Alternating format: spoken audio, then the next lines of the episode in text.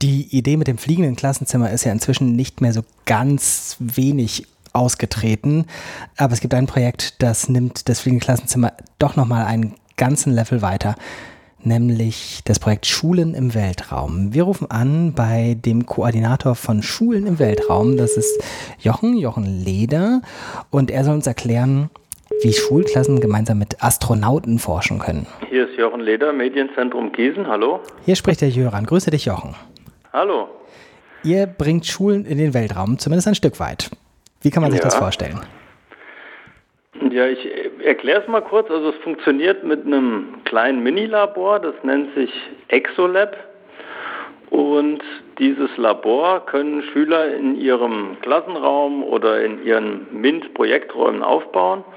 Das wird dann mit dem WLAN verbunden und an eine Web-Plattform Web angeschlossen.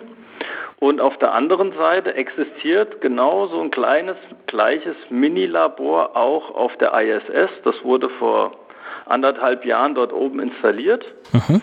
Und das hat exakt die gleichen Sensoren wie dieses Labor, das die Schüler benutzen können.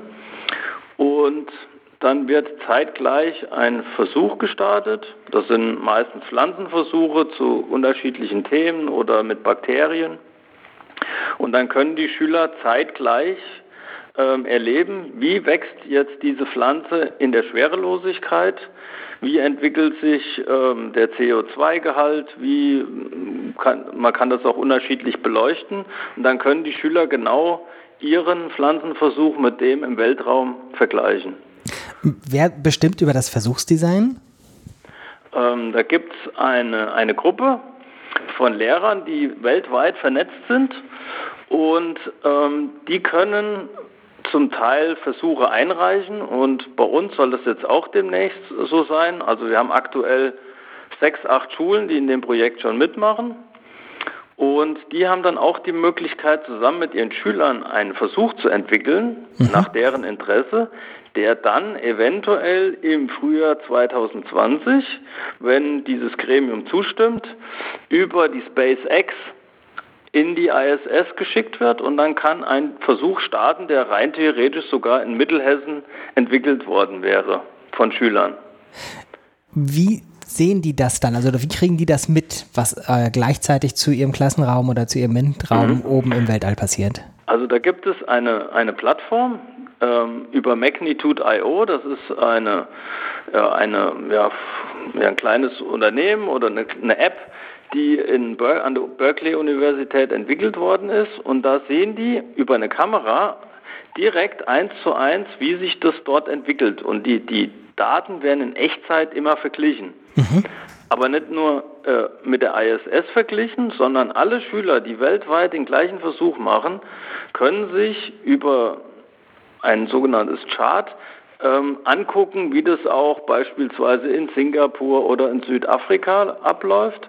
Und das Schöne ist, dass die Schüler sich über diese Plattform auch vernetzen können, über Chaträume und auch mit diesen wissenschaftlichen Daten, die da ermittelt werden, rechnen und arbeiten können. Da ist wie so eine Art Lernplattform, sowas wie Moodle angeschlossen und da werden dann diese Versuche auch vorbereitet thematisch. Zum Beispiel Photosynthese wird erklärt und so weiter. Das sind, da gehen oft auch ganz viele ähm, Unterrichtseinheiten voraus, die auch in dieser Plattform abgelegt sind. Das ist so ein Lesson Library, das mhm. dazugehört.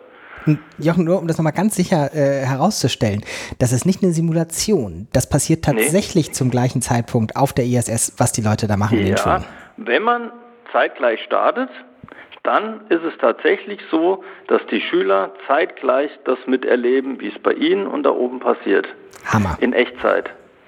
Es ist aber auch, wenn jetzt Schüler sagen, okay, wir möchten den Versuch aber zu einem späteren Zeitpunkt machen, da wird dieser Verlauf auf der ISS wird immer mitgeschnitten im Video mhm. und auf den Server eingespielt und dann können die natürlich auch äh, nachträglich einsteigen und das genauso erleben, als wäre das live.